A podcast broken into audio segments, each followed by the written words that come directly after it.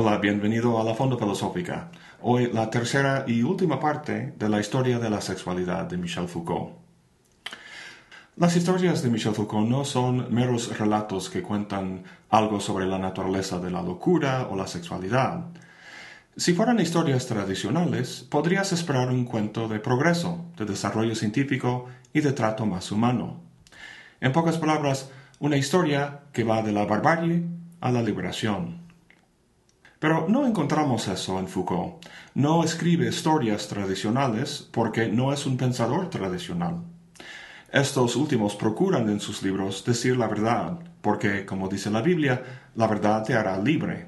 Con mayor conocimiento nos liberamos de nuestra sujeción a la naturaleza o a dictadores. El conocimiento es bueno, el poder que nos sojuzga malo. A primera vista, parecería natural leer este libro de Foucault en estos términos, como si nos mostrara cómo nuestra sexualidad ha sido manipulada y con ese conocimiento liberarnos. Pero no es tan fácil. Recuerda que empieza al cuestionar la hipótesis represiva. ¿Qué concepto de poder maneja esa hipótesis? Pues uno represivo, obviamente, un poder que se ejerce de forma negativa, que prohíbe algo, Llamemos este concepto de poder poder monárquico, como si el poder se ubicara en las manos de un individuo, como un rey, y que se ejerciera al reprimir algo, como la sexualidad.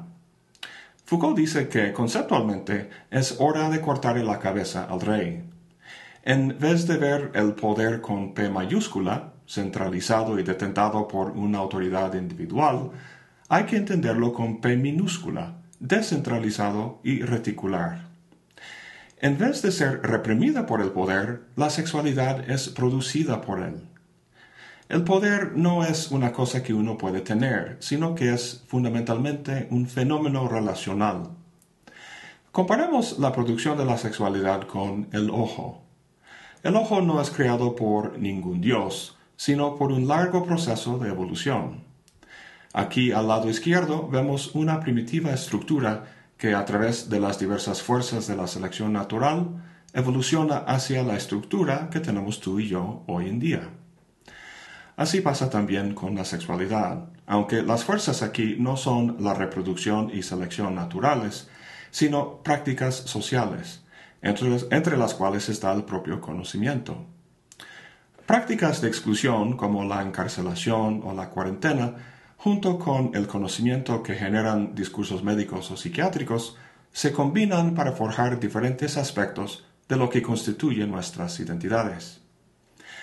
Ahora, con esta nueva concepción del poder, Foucault no quiere decir que el poder como represión o prohibición no se ejerce, sino solo que es insuficiente para entender los niveles de control característicos de la modernidad. La punta de un rifle puede controlar bien la conducta, pero es burda en su efecto y muy limitado en su duración. Mucho más eficaz es un esquema en el que la gente controla a sí misma. Eso es precisamente lo que sucede con fenómenos como la de la sexualidad. Una idea o norma que uno adopta como natural y que sirve como estándar para la conducta. Volviendo a esa relación entre el conocimiento y el poder, vemos que para Foucault el uno implica al otro. Debido a su funcionamiento, es imposible que uno se coloque fuera de toda relación o ejercicio de poder. Es como la famosa paloma de Kant. Una paloma al volar se cansa de la resistencia del viento y la gravedad. Piensa que podría volar más rápido y libremente en el espacio, entonces sube y sube hasta encontrarse en ese entorno enrarecido. Pero de repente encuentra que ya no puede volar precisamente porque el viento y la gravedad son lo que posibilita el vuelo. Entonces regresa. Este cuento se aplica perfectamente a Foucault y el poder. No hay ningún entorno social en el que uno podría estar totalmente libre de relaciones de poder, pues eso sería una abstracción. La realidad social en que todos vivimos está constituida por esas relaciones, de modo que la única liberación que puede haber es pasar de una configuración de relaciones de poder más o menos restrictiva a otra relativamente más permisiva. En otras palabras, no hay ninguna verdad independiente del discurso que podría librarnos del poder. La verdad no te hará libre porque, como vimos en el ejemplo de preguntar por la verdad de tu sexualidad, la verdad está implícito en el mismo poder que se ejerce. Es por eso que Foucault guardaba una relación tendenciosa con el movimiento de liberación gay. Foucault mismo era homosexual, le gustaba el sexo con, otros hombres, pero no quería definirse como tal. Resistía asumir esa identidad precisamente por lo que sus investigaciones le habían enseñado. La identidad misma es parte del aparato de control. En una entrevista dijo que en vez de liberar nuestro placer, sería mejor dedicarnos a hacernos infinitamente más susceptibles al placer. Me gusta mucho lo que expresa ahí, porque implica que nuestra experiencia del placer es muy restringida y superficial. Fíjate en la diferencia entre lo pornográfico y lo erótico. El prefijo porno viene del griego porne, que significa prostituta. Si vas con una prostituta, mantienes durante una hora un contacto físico que no se distingue mucho de la acogida de un par de perros en la calle. El placer que se produce es físico, biológico, centrado en ciertos órganos humanos. Pero las fuentes de placer de las que puede gozar el ser humano son mucho más amplias, ya que podemos tener sexo no solo con el cuerpo, sino con la mente. Eso es el erotismo. Pero la mayoría son poco imaginativos. Es más fácil quedarse con una identidad y vincular el placer con algo sencillo. Hacernos más susceptibles al placer implica experimentación, andar en los intersticios entre las islas de identidad socialmente canónicas. En su escrito ¿Qué es la ilustración? dice Foucault que comparte con Kant un interés por los límites de lo que podemos pensar, decir y hacer. Para Kant esos límites son naturales y eternos. El punto es mantenernos dentro de esos límites. Para Foucault, como hemos visto, esos límites son históricos y contingentes. Siendo así, el punto es precisamente transgredirlos, hacer un experimento en ir más allá de ellos para explorar nuevas posibilidades de subjetividad y relación social. Un ars erótica en vez de una ciencia sexualis. Bueno, volviendo al libro, la última sección trata de lo que Foucault llama el biopoder, Hace poco dije que podemos entender la concepción tradicional del poder como un poder monárquico, y de hecho con esa imagen empieza su famoso libro Vigilar y Castigar. Habla con mucho detalle de la ejecución de un tal Daniens, quien había intentado asesinar al rey Luis XV. La ejecución fue pública, todo un espectáculo en el que el rey manifestó su poder de desmembrar, torturar y aniquilar. Es llamativa esta historia porque se distingue tanto de la historia posterior del castigo. Sobre tiempo, el poder dejó de aplicarse de forma negativa y represiva. Su aplicación al cuerpo tenía como finalidad no destruirlo, sino disciplinarlo, optimizar sus capacidades, sacarle fuerza productiva e integrarlo, como dice Foucault, en sistemas de control eficientes y económicos. El castigo ya no tiene que ver con venganza, sino con la producción de sujetos dóciles de los que se puede sacar provecho social y económico. La disciplina del cuerpo, que es el tema de ese libro anterior, aparece nuevamente en la historia de la sexualidad, pero el objeto ahora no son los cuerpos de individuos, sino la vida biológica de la especie como tal. Lo que hay que controlar son los procesos biológicos, la reproducción, la natalidad y la mortalidad, los niveles de salud, la expectativa de vida y la longevidad, etc. El poder que se ejerce en ese sentido no es monárquico ni jurídico. No tiene que ver con castigar actos de individuos, sino con regular y normalizar la vida misma.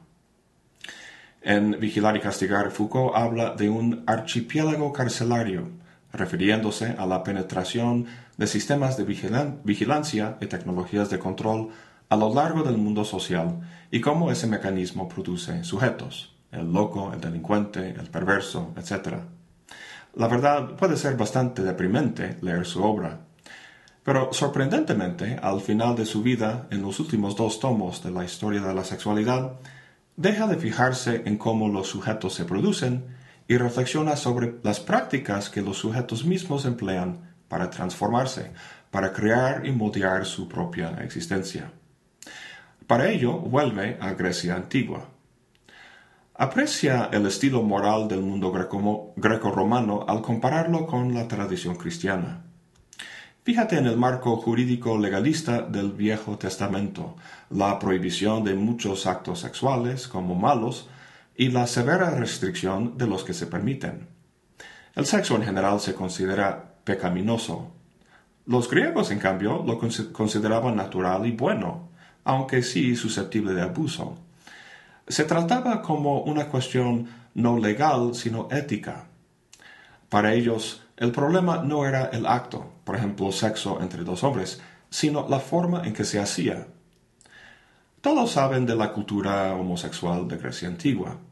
Las relaciones entre hombres mayores y hombres más jóvenes eran en particular éticamente problemáticas, porque se suponía que el más joven iba eventualmente a tomar su lugar en la sociedad, de los hombres, pero si el mayor le penetraba, si el joven era pasivo, entonces se tachaba de mujer, de afeminado, y sería difícil que ocupara ese lugar activo más adelante. Mucho se escribió sobre este problema, pero en general todos los placeres tenían su lugar, solo era cuestión de manejarlos bien. Así que distingue Foucault una estética de la existencia en Grecia antigua de una hermenéutica del deseo en el mundo cristiano. Esta interpretación del deseo dio sus primeros pasos en el desarrollo de la práctica confesional, que luego, como vimos, llegó a penetrar las prácticas médicas, psiquiátricas, educativas, etc. Cuando dice Foucault que deberíamos hacernos infinitamente más susceptibles al placer, está pensando en esta estética de la existencia que practicaban en el mundo antiguo. Las tradiciones y prácticas que revisa Foucault en estos libros se encuentran en un contexto social de esclavitud. Ser un esclavo o una mujer o afeminado, que era casi lo mismo, era horrible.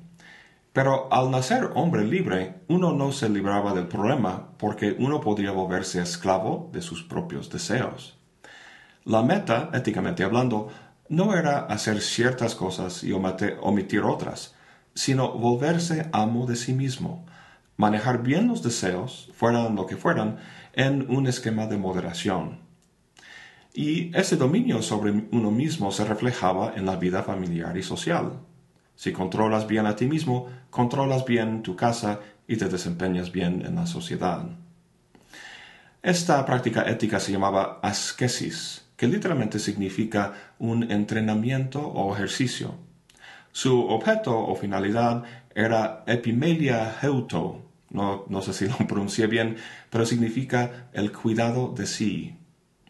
En la moral cristiana, el acento está en el individuo y su relación con Dios. Es una cuestión privada.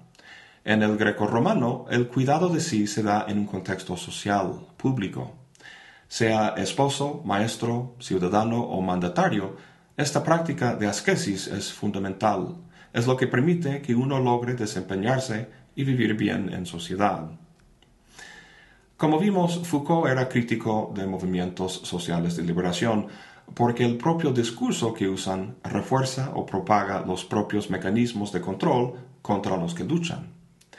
El camino que atraviesa Foucault para llegar al cambio social no es la política revolucionaria, sea de los marxistas o de los gays, sino esta estética de la existencia.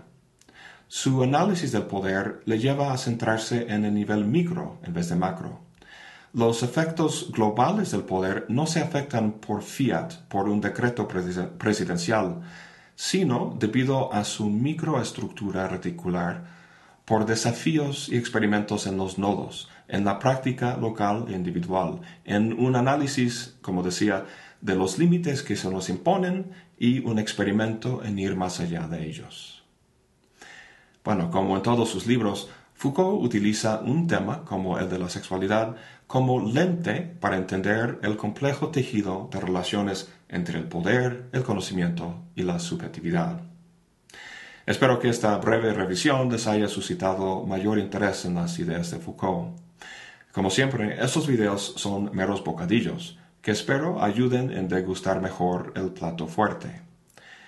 Con esta metáfora gastronómica me despido y les deseo buen provecho.